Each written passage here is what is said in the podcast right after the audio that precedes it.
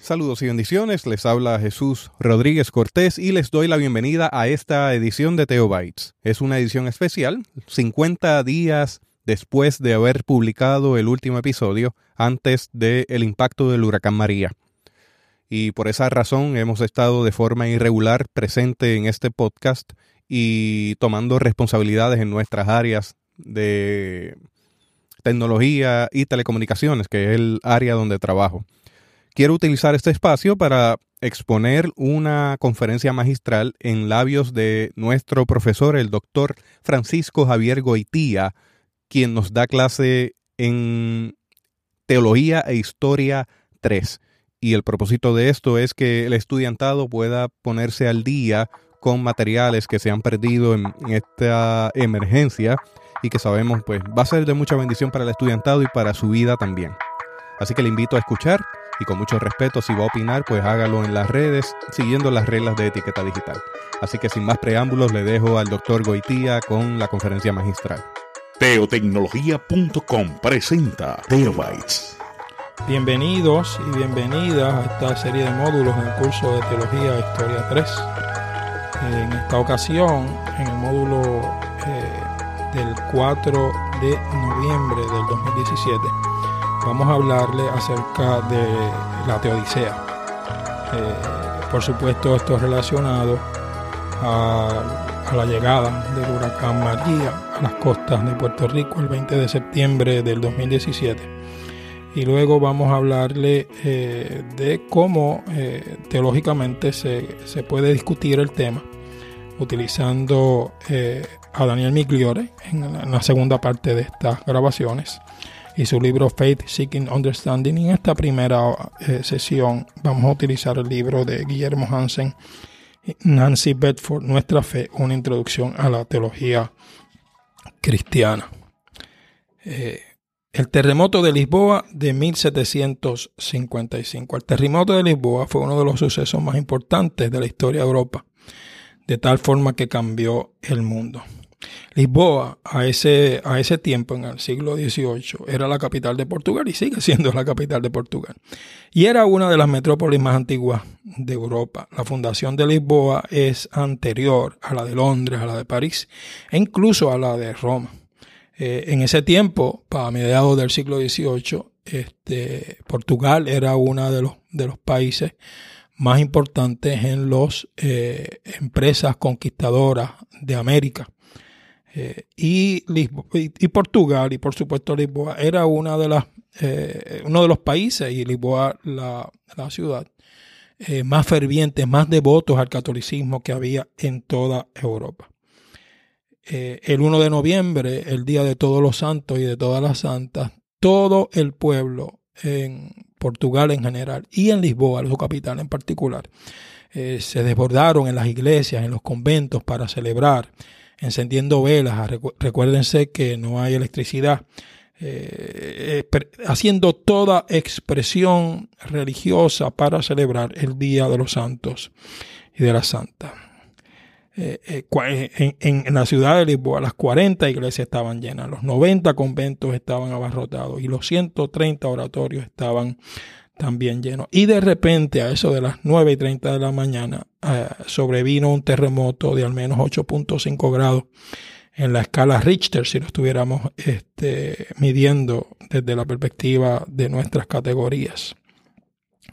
Así que en medio de un, de un día de ferviente oración, de ferviente celebración, a eso de las 9 de la mañana, dos placas tectónicas atlánticas chocaron furiosamente provocando el mayor terremoto desde que hay registro en la historia de Europa. Miles de personas quedaron sepultadas bajo los escombros de los edificios que se derrumbaron por toda la ciudad.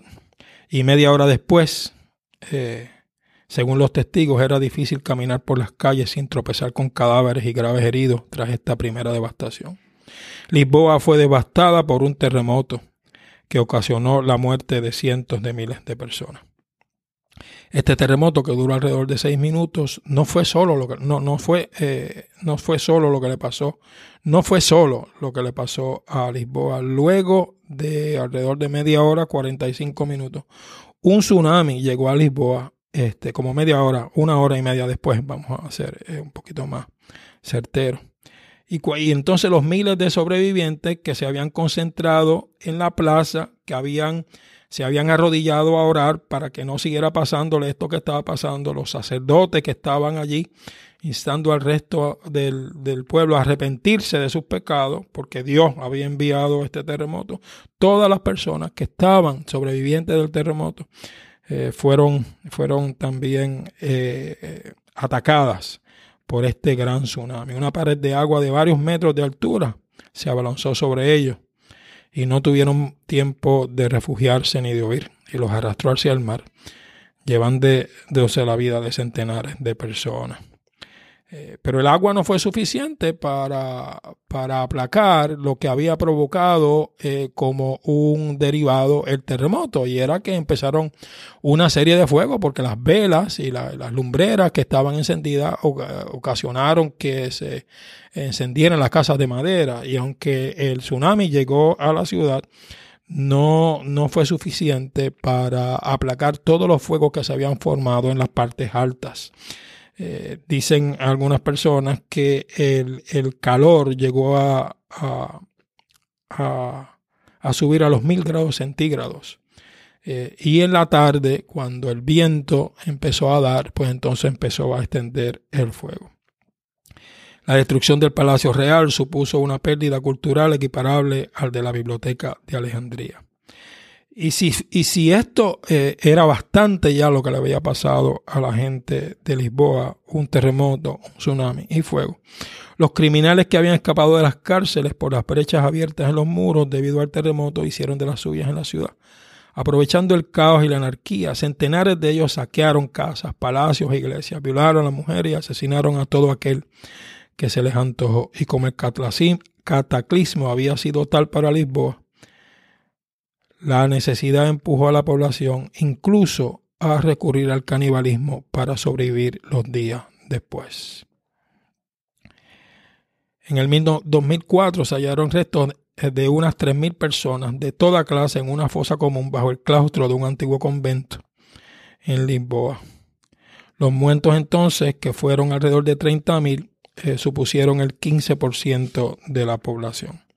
Este evento, como yo les he, dicho, eh, es eh, importante para la historia de Europa y para la historia de la filosofía y para la historia de la teología, porque marca un hito.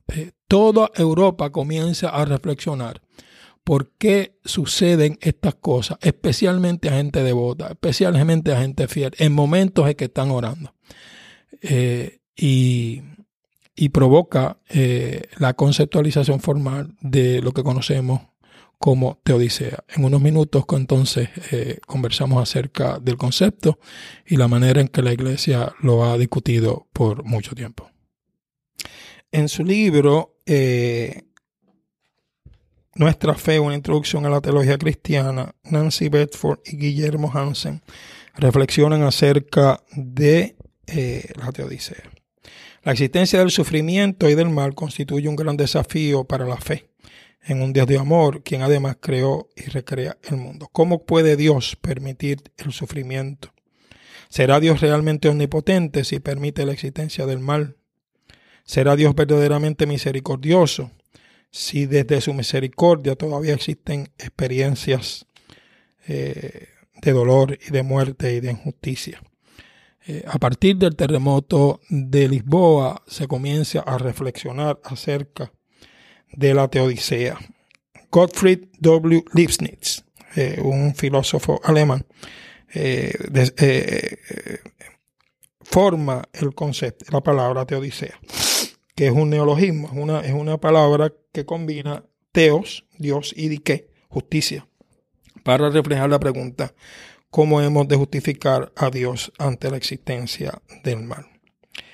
Y aunque la palabra teodicea es relativamente reciente, estamos hablando del siglo XVIII, la formulación clásica de este problema eh, está presente en la filosofía griega y en, los, libros del Antiguo y Nuevo Testamento y en la teología cristiana. Lactancio, en su tratado sobre la ira de Dios, planteó lo siguiente, ¿Cómo podemos resolver eh, estas cuatro oraciones? Dios quiere que, ¿cómo, ¿cómo, podemos, no tanto cómo podemos resolverlo, cuál de estas oraciones es la que se sostiene? Dios quiere quitar el mal, pero no puede hacerlo. Dios puede quitar el mal, pero no está dispuesto a hacerlo. Dios no quiere ni tampoco puede quitar el mal. Y Dios quiere y puede quitar el mal. Eh, eh, desde una perspectiva filosófica, eh, desde la presunción, ¿verdad? Y la afirmación de la existencia de Dios. ¿Qué, hace Dios con el mal? está ahí, Él no quiere quitarlo. lo, quiere, lo, puede quitar, pero no, no, no quiere hacerlo. está ahí y no puede hacerlo. no quiere ni tampoco puede hacerlo. quiere y puede quitar el mal cómo, cómo se, resuelve el asunto. Más, más eh, un poco más adelante que Epicuro, eh, eh, dice que hay cuatro afirmaciones que tenemos que pensar y ver cómo las resolvemos. ¿Cómo se sostienen las siguientes cuatro afirmaciones? Dios existe. Dios es todopoderoso. Dios es amor y es bien y existe el sufrimiento de gente inocente. ¿Cómo pueden afirmarse las cuatro? Que Dios existe, que Dios es todopoderoso, que Dios es amor y es bien, y que existe el sufrimiento de gente inocente. Ese es el problema de la teodicea. Eh, en el libro eh, Nuestra Fe, una introducción a la teología cristiana, eh, Hansen y Bedford discuten las alternativas que ha dado la Iglesia al asunto de la teodicea. Comienza, discutiendo Agustín. Eh, eh, en Agustín hay dos, ejes centrales. Agustín comienza discutiendo la existencia del mal. ¿Qué es el mal? es el mal constitutivo de la realidad en un sentido último existe el mal eh, como una realidad en sí misma. Y Agustín termina eh, por afirmar que, eh, que, el mal no tiene entidad en sí mismo, sino que es una privación del bien. O sea, o sea, es privatio boni. Lo que ha ocurrido es que la creación, que en sí misma es buena, ha funcionado con algunos desperfectos. Solamente Dios es perfecto e inmutable. Todo lo demás, creado por Él de la nada, es por definición mutable y por consiguiente capaz de ser corrompido. El mal es precisamente esta corrupción de algo bueno pero mutable. Por lo tanto, el mal no existe como una realidad, sino como la ausencia del bien. ¿Y de dónde sale el mal? Porque es, algo que nosotros experimentamos, es algo que está en la historia, aunque no tiene entidad, aunque es la ausencia del bien, sí es parte de nuestras vidas. ¿De dónde viene el mal? Pues la respuesta de Agustín es la llamada defensa del libre albedrío. Eh, eh, el ser humano ha sido provisto del libre albedrío y el abuso del libre albedrío es el causante del mal y por lo tanto la explicación de la teodicea. La criatura se aleja de Dios, del bien supremo, y voluntariamente dirige su ser hacia algún bien menor, hacia alguna criatura. El origen del mal finalmente está escondido en el misterio de la libertad de los seres finitos. Esto, esto afirma algo interesante. Primero, que el universo es creado bueno. Eh, y segundo, que el sufrimiento humano es castigo por el pecado. Es castigo por el pecado porque el ser humano ha abusado de la libertad y del libre albedrío.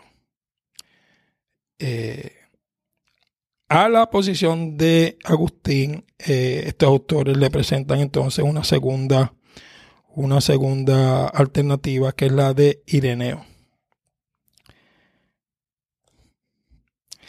Ireneo imagina a Adán y Eva en el jardín del Edén como niños. Su pecado no es tanto el resultado de una revelación orgullosa como de su debilidad y vulnerabilidad. La vida de las personas consiste entonces en un proceso de crecimiento espiritual gradual, el cual se confrontan, se confrontan con la experiencia, en el cual se confrontan con la experiencia del bien y del mal, y van aprendiendo a discernir entre ambos. Ireneo sugiere pues que el ser humano fue creado a imagen e icon de Dios, pero como criatura imperfecta e inmadura que necesitaba pasar por el desarrollo y el crecimiento moral y que finalmente llegaría a la completitud deseada por el Creador, es decir, a la semejanza, homoiosis con Dios. La caída fue algo que incurrió en la infancia de la raza humana, no un crimen adulto e imputable. La mezcla de bien y mal en el mundo constituye un ambiente apropiado para el desarrollo del ser humano hacia la perfección deseada por Dios. Esta idea del ser humano como criatura en proceso de desarrollo, que puede denominarse como una antropología teleológica, fue tomada por otros teólogos que también la desarrollaron y por especialmente Schleiermacher, eh, Clemente Alejandría, Gregorio de Nacianceno. Eh, eh, y, podemos deducir de estas afirmaciones lo siguiente. Dios finalmente es responsable de haber creado el universo en el que existe el mal por motivos buenos y justificables, porque el pecado de Adán y Eva no fue un pecado de adulto, y para eh, eh, que lleguemos a la semejanza, el mal está provisto como un espacio pedagógico. El mundo existe como ámbito en el cual el ser humano ha de desarrollarse y las imperfecciones del mundo sirven para fomentar este proceso gradual. Eh, la teodicea agustiniana es protológica, ¿verdad? es la caída, pero va, va, va, hacia el frente. La, Corrijo, la, teodoicea eh, agustiniana eh, se vive en, el momento, ¿verdad? Eh, es la fruto del pecado humano y, tiene consecuencias en el, en, el, en el ser humano y en la historia. La teodicea ireneica tiene un énfasis escatológico, como el proceso es pedagógico, como vamos creciendo y madurando eh, a medida que vivimos, eh, la teodicea entonces mira hacia el futuro y hacia los propósitos finales de Dios en su creación. En el mundo que vivimos en el siglo XXI es muy difícil realmente eh, sostener que la teodicea se sostenga en el mal como privación del bien, como algo que no existe, porque somos testigos todos los días de el fruto del mal como una acción concreta del ser humano, como una fuerza concreta social, como, como eh, acciones, eventos eh, y consecuencias que tienen en los seres humanos en muchas ocasiones aquellos que sufren las consecuencias de la maldad, del egoísmo y del pecado de otros. Así que realmente es un poco difícil eh, hablar del mal como privación del bien. Y también es un poco difícil hablar de la teodicea como, o del mal como algo pedagógico, como que el mal está eh, puesto eh, eh, en la fibra misma de la creación para que el ser humano pase de ser imagen a ser semejanza de Dios. Necesitaríamos, pienso yo, algunas, algunas conceptualizaciones de la teodicea eh, un, poco, un poco diferentes para atender lo que vivimos en estos días. Eh, Hansen y Bedford nos hablan de lo que ellos llaman la praxis de una tereodicea cristomórfica. Hay un sentido en el que el mal y el sufrimiento no pueden explicarse, son irreductibles a una explicación teórica por sí misma envergadura. ¿Cómo explicar a unos padres atribulados el supuesto sentido de la muerte prematura de su hijo? En estos casos es mejor callar y acompañarlos en el sufrimiento. Ese acompañamiento puede ser, sin embargo, un acompañamiento con esperanza. Este acercamiento a la teodicea no pretende desarrollar una teoría global de la cual puedan deducirse aplicaciones a cada caso. Más bien, comienza inductivamente desde la experiencia de las víctimas y se pregunta, ¿dónde está Dios cuando sus criaturas sufren? ¿Dónde está Dios cuando sus criaturas sufren? En vez de hablar de la teoría, deducir desde conceptualizaciones filosóficas hasta teológicas, ¿cómo es que esto se explica? Empezamos con el dolor, con la experiencia de las personas que sufren y entonces la respuesta que podemos dar es Dios acompaña en su sufrimiento a los sufrientes. Dios acompaña en su sufrimiento a los sufrientes. La cruz nos presenta a un Dios que sufre con los que sufren. Mas el sufrimiento de quienes sufren no es la última palabra, porque el sufrimiento de Jesús en la cruz no fue la última palabra. La resurrección es respuesta, aunque sea frágil y escatológica, al sufrimiento de quienes sufren, porque Dios en Cristo les acompaña y quien les acompaña en el sufrimiento también resucitó de los muertos. He aquí una clave para la práctica ante el sufrimiento y el mal sin explicación. Dios, en cuanto Padre de Jesucristo, ha demostrado en la historia y en la vida concreta que es Dios de misericordia y de consolación, según Pablo. Ese Dios nos consuela en todas nuestras tribulaciones para que podamos también nosotros consolar a los que están en cualquier tribulación por medio de la consolación con la que nosotros somos consolados por Dios. Y agrega que si bien abundan en nosotros aflicciones idénticas a las que sufrió Jesucristo, abunda también por el mismo Cristo la consolación.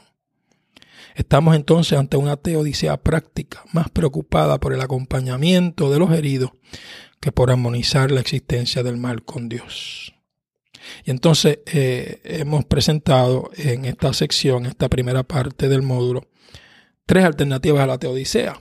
Eh, la privación del bien y el exceso del uso y el abuso del libre albedrío que nos presenta Agustín eh, el proceso pedagógico donde vamos de imagen a semejanza y el mal es parte de lo que está puesto en la creación por Dios para el desarrollo del carácter y la espiritualidad de los seres humanos. Y esta teodicea eh, cristomórfica, práctica, donde en lugar de reflexionar deductivamente, en lugar de reflexionar eh, en pura teoría acerca del sufrimiento, parte inductivamente de, eh, de la afirmación que Dios acompaña en su sufrimiento a quienes sufren, mas el sufrimiento de quienes sufren no tiene la última palabra de la misma manera que la última palabra no fue la muerte en la cruz, sino una tumba vacía. Eh, porque a veces el sufrimiento simplemente no tiene sentido.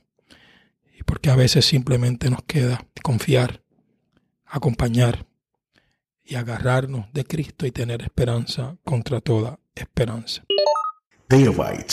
Daniel Miglior nos habla también del asunto de la teodicea. Desde su perspectiva reformada, afirma la providencia de Dios, que es el, el poder de Dios para gobernar con su mano los cielos y las tierras, así como todas sus criaturas. El poder para hacer que las hojas y la grama crezcan, que la lluvia caiga y que hayan incluso sequías, para que hayan años de fruto y años de escasez, para que haya comida y bebida, salud y enfermedad, riqueza y pobreza y todo lo demás. No como un asunto de casualidad, sino por la mano misericordiosa de Dios. Y desde, este asiento de la providencia, entonces se eh, articulan eh, respuestas al asunto de la, de la teodicea. Una de las respuestas familiares desde la providencia de Dios al asunto de la teodicea, el argumento de la incomprensibilidad de Dios. No sabemos todo de Dios. No sabemos por qué hay tanto mal en el mundo o por qué ha sido distribuido de manera tan desbalanceada. Pero de alguna manera confiamos en Dios y debemos tener paciencia, porque Dios es más. Dios debe ser adorado. Otra manera de responder a la teodicea desde la providencia de Dios es eh, pues, eh, entender que es castigo, es una manera de Dios castigar a su pueblo. Eh, Dios entonces gobierna el mundo tanto con lo bueno como con lo malo. Los buenos reciben cosas buenas y los malos reciben cosas malas. Sino aquí en el mundo que vivimos, en el más allá la vida por venir. Y la tercera manera de entender la teodicea desde la perspectiva de la providencia de Dios es pedagogía. Dios nos, en medio de las experiencias del mal, Dios nos cuida para que cultivemos el carácter, para que cultivemos la esperanza y para que esperemos la vida eterna. Todo el sufrimiento se ve como una oportunidad de crecimiento, todo sufrimiento, perdón, se ve como una oportunidad de crecimiento espiritual. Eh, también nos habla de algunas maneras de responder al problema de la teodicea un poquito más contemporánea. Nos habla de la teodicea de protesta, es decir, eh, no nos debemos conformar con el asunto de la inconmensurabilidad, ni con el asunto de la pedagogía, ni con el asunto del castigo. Es un asunto eh, difícil. Eh, el asunto del mal es, no solo prevalece, sino que a veces agobia, a veces nos, nos involucra y nos envuelve de tal manera que no, no podemos responder.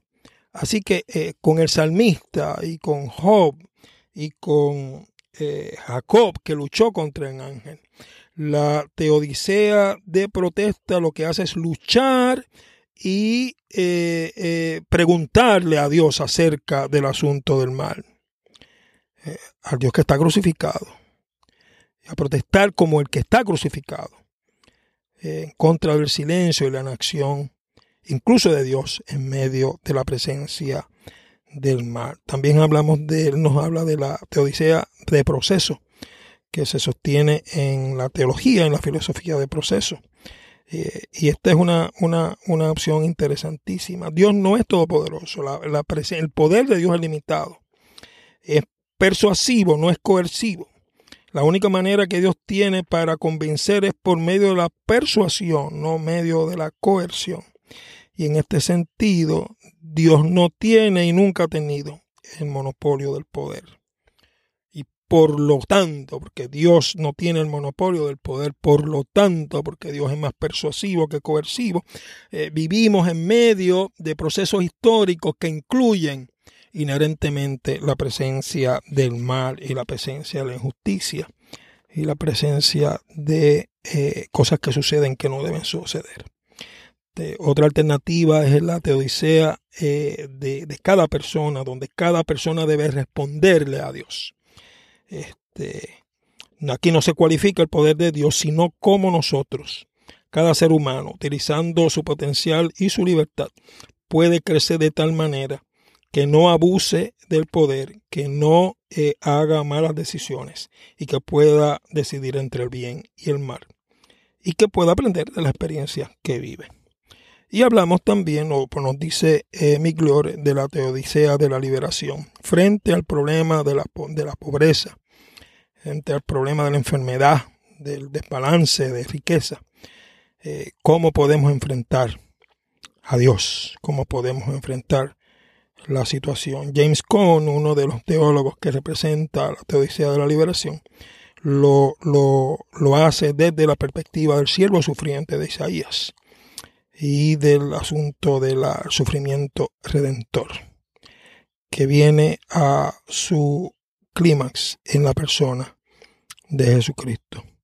Aquí es un llamado eh, valiente a la participación humana desde Dios y con Dios en el sufrimiento, en la lucha, en favor de la justicia, en contra de todas las fuerzas que puedan eh, mancillar la dignidad humana y en contra de todas las pasividades piadosas que puedan eh, simplemente darle la espalda al sufrimiento. Así que hemos visto que tenemos eh, innumerables maneras de responder a el asunto de la teodicea y yo creo que es un tema que va a salir y que ha salido y que puede ser conversación pastoral en medio de la experiencia de, eh, de María. Eh, tal vez no tanto de, la perspectiva del área metropolitana, aunque sí, pero muchas veces desde la perspectiva, eh, o, varias, o mejor, vamos a decir, desde la perspectiva de experiencias en el centro de la isla. ¿Cómo resuelve Daniel Miglor el asunto? Él tiene tres afirmaciones interesantes. El amor de Dios, el amor del Dios que crea y que es providente. Está trabajando no solo donde hay vida y donde esta vida se sustenta, y donde esta vida se mejora, sino que está trabajando en aquellos lugares donde la vida está sitiada, donde la vida está eh, asediada, donde está acechada. Eh, y es este Dios creador, lleno de amor, trabajando, resistiendo, juzgando, para que el ser humano pueda eh, vislumbrar su misericordia y su gracia. El amor de Dios que redime está trabajando no solo en las alturas y en las bellezas que nosotros vemos de la creación, sino en los misterios, en los, en los hondanadas, en los hoyos de, la, de las depresiones de la experiencia humana. Y está trabajando tanto cuando la criatura y la historia es fuerte, y progresa y adelanta, así como cuando el ser humano y la historia y la experiencia son débiles, son pasivas y son causa de dolor y de muerte. El amor de Dios, el santificador, está trabajando en todos lugares, en todos sitios, a toda hora, preparando para la venida del reino plantando semillas de esperanza, renovando y transfigurando todas las cosas. Así que en medio de todo lo que sucede en nuestras vidas, Dios sigue trabajando como Dios creador, como Dios redentor, como Dios santificador.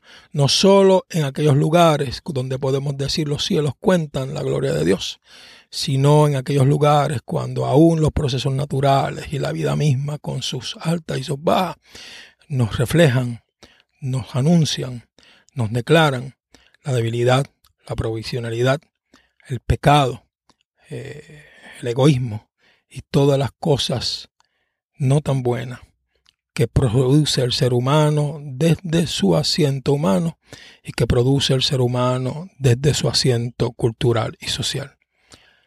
Eh, en la próxima sección hablaremos un poco entonces acerca de cómo podemos eh, hablar específicamente, como les dije anteriormente, de pecado y de esperanza.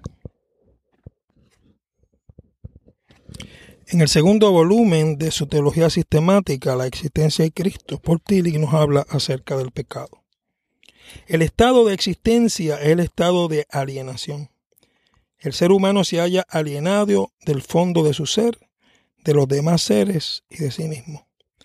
La transición de la esencia a la existencia desemboca en la culpa personal en la tragedia universal. Es decir, el ser humano está desgajado, está separado de sí mismo.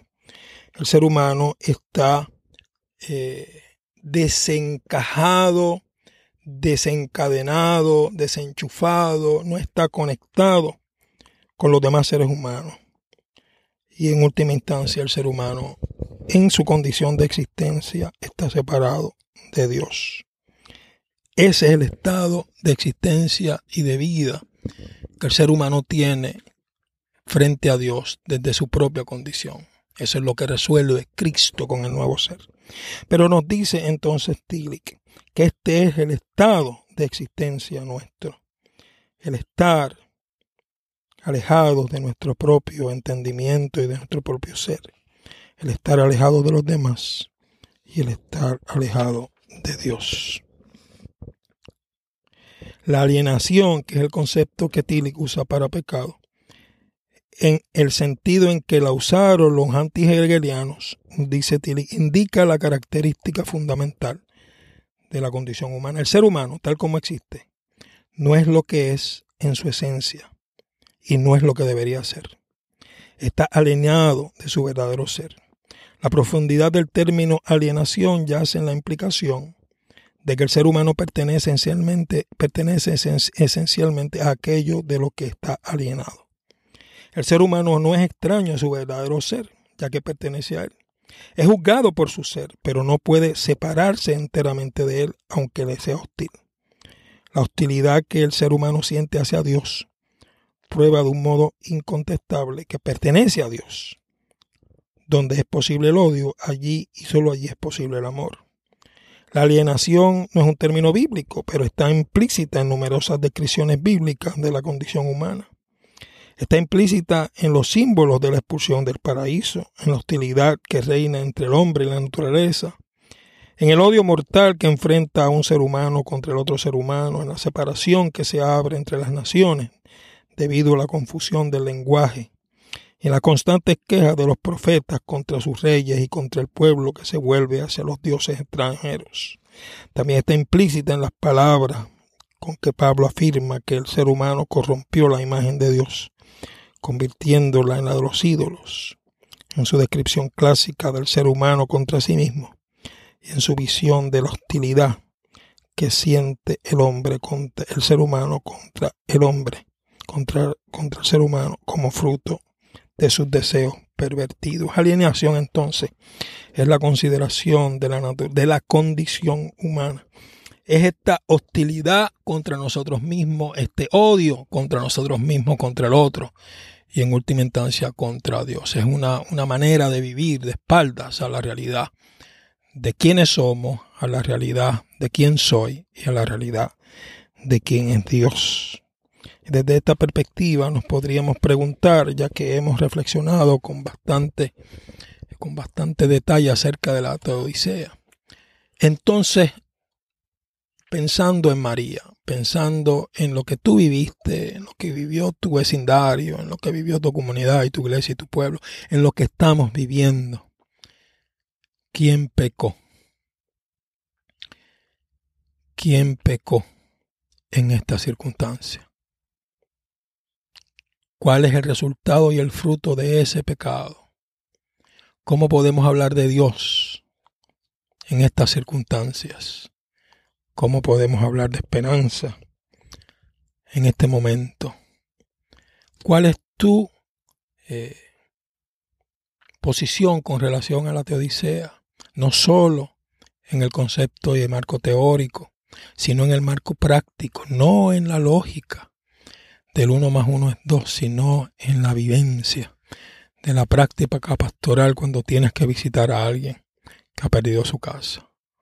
Cuando te fijas que una de las casas fue pérdida total y la otra, en la otra calle no le pasó nada. Cuando hay eh, pueblos enteros que, que ya tienen por lo menos las comunidades para que el resultado de María sea un inconveniente. Y hay pueblos y hay miles de personas donde todavía los resultados María no son solo un inconveniente, son problemas de, de, de, de necesidades básicas para sobrevivir. ¿Quién pecó?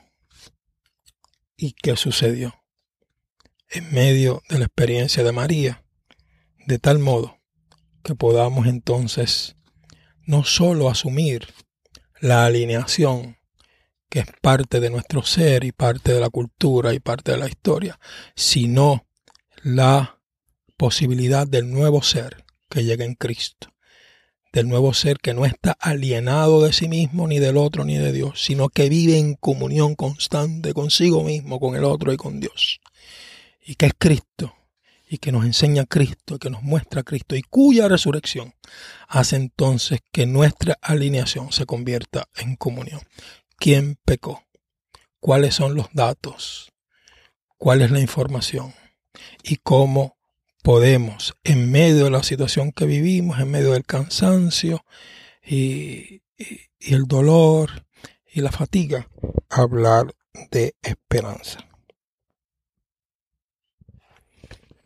el pastor Benjamín Santana Santana de la Iglesia Cristiana Discípulo Escrito de Cristo ha escrito dos libros eh, fabulosos. A mí me encantan. Este primero se llama La Fuente junto al Pozo, una fe que busca entendimiento. Y en la página 73 tiene una reflexión que se llama Los campos están blancos y una reflexión a partir de Juan 4:35. No decís vosotros, aún faltan cuatro meses para que llegue la siega yo os digo, alzad vuestros ojos y mirad los campos, porque ya están blancos para la siega.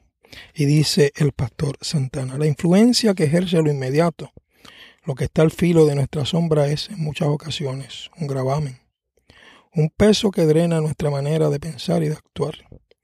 Quedarse anclado en lo inmediato es como tratar de caminar mirando solamente para abajo, el borde de nuestra huella, sin advertir el horizonte al que nos conducen nuestros pasos. Lo inmediato es una categoría tanto de tiempo como de espacio. Y en ocasiones ambas categorías pueden estar en una relación contradictoria. Puedo vivir en el mismo tiempo de muchas personas y estar profundamente distante de ellas. Puedo vivir cerca de muchas personas y no coincidir en el tiempo en que cada uno realiza tareas que pueden ser comunes. Aún en las dimensiones del componente emocional de cada uno de nosotros y de nosotras, la inmediatez es una manera de definir el estatus de nuestras relaciones humanas. A unos lo sentimos y tratamos más cerca que a otros, por diversas razones, dice el pastor Santana, estableciendo así las fronteras que describen nuestra relación de distancia y cercanía. Y dice más adelante, por eso volviendo al texto que nos sirve de base para esta reflexión, podemos advertir la incongruencia explícita entre la manera en que los discípulos veían e interpretaban los acontecimientos y la mirada abarcadora y profunda de Jesús.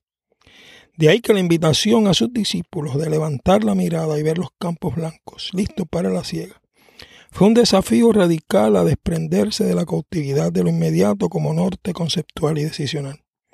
En esa capacidad polisémica que en ocasiones Jesús le imprimía a sus palabras, entiéndase darle más de un sentido, los invita a mirar a fondo. Es decir, Jesús invita a los discípulos a que no miren hacia abajo, a que no se conformen con lo inmediato, sino que miren al horizonte, a lo ancho. Luego dice eh, el pastor Santana, las consecuencias de los que nos convida a hospedarnos permanentemente en un presente inmóvil, en un resguardo hedonista de la convivencia que me dicta lo que tengo y veo en este momento llegan a ser tentáculos que ahogan la vida personal y colectiva. Basta contemplar, comprobar esa realidad, el, basta para comprobar esa realidad. El cuadro de deterioro y muerte que tiñe como tinta indeleble todo nuestro tejido social, los vergonzosos y corruptos estilos de gobierno y administración de los bienes que nos pertenecen a todos, la búsqueda de enriquecimiento inmediato por medio de la apropiación ilícita nos indican por dónde anda el espíritu de los pseudolíderes de nuestra sociedad en enfocarse en las conquistas inmediatas. Al precio que sea el esfuerzo que se roba la energía que podría ser usada en la búsqueda de formas más nobles y justas de convivencia social. Pero el guiño seductor de la gratificación momentánea produce una miopía incapaz de advertir la promesa del porvenir. Nosotros también en muchas instancias, en términos personales y colectivos, estamos mirando hacia abajo, como los discípulos, incapaces de advertir los campos cargados de frutos y listos para la cosecha. Levantar la mirada es levantar la vida misma, con todo el poder que se ha concedido como obra que proviene de la mano de Dios, para orar en nombre de Dios mismo. El pastor Santana se ubica en la tradición de Tillich y de la alineación. Mirar hacia abajo, conformarnos con lo inmediato, no es, es una expresión concreta de la alienación de nuestro ser de nosotros mismos, de la alienación de nuestro ser de los demás y de la alienación de nuestro ser de Dios. Es mirar hacia abajo, mirar hacia el ombligo, es la definición de pecado de Lutero, incurvato sin ser. El ser humano es aquel ser, el ser humano, el pecado es aquel ser humano que mira a su propio ombligo, que se conforma con alimentar la panza, pero no, muere, no puede mirar hacia el frente, no puede mirar hacia adelante, no puede mirar hacia más allá, porque tiene toda su energía distribuida y concentrada en la satisfacción y gratificación de sí mismo por, por el tiempo y la distancia que se produce en lo inmediato. Tiene que ser hoy, tiene que ser ahora. La pregunta es, como la alineación de nuestro ser, como la alineación de nosotros y de los demás, y la alineación de Dios, que se concretiza en nuestra geografía isleña en este sentido de inmediatez que se produce y que se desemboca en la dependencia, desemboca en la corrupción, desemboca en la no planificación, desemboca en la negación de los datos y de la realidad, es expresión del pecado que podemos descubrir cuando los árboles se quedaron sin hojas, cuando las casas se quedaron sin techo, cuando el agua anegó nuestras casas, cuando la oscuridad hizo presa a nuestros hogares. ¿Quién pecó? ¿Y cómo podemos salir de esta alienación, de este mirarnos hacia abajo? Y podemos escuchar la voz del Maestro que nos dice, los campos están listos, alza la mirada, levanta tu vida, mira de otra manera para ver cómo, cómo salimos de esta.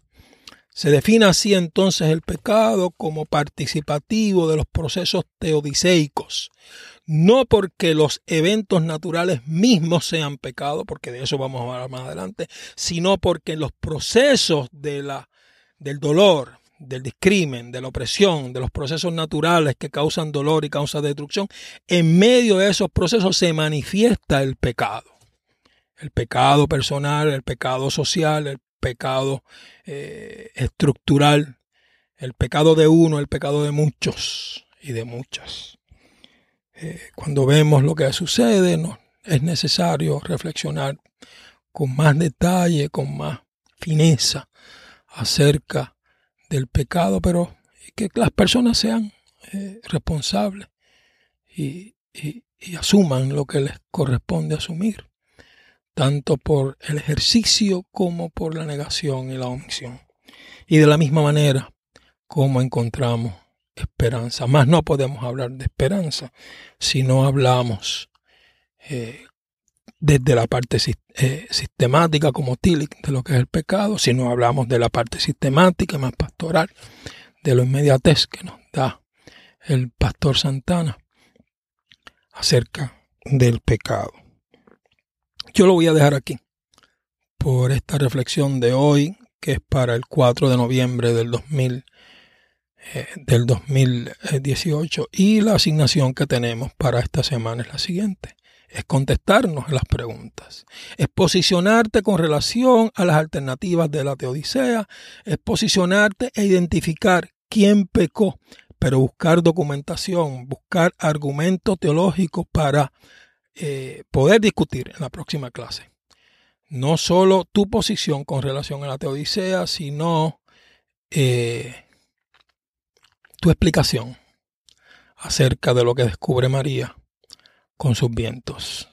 ¿Cómo se explica desde eh, nuestra posición teológica el asunto natural del huracán María y cómo se explica desde el asunto social, personal y colectivo, el sufrimiento el dolor y la carencia de nuestro pueblo.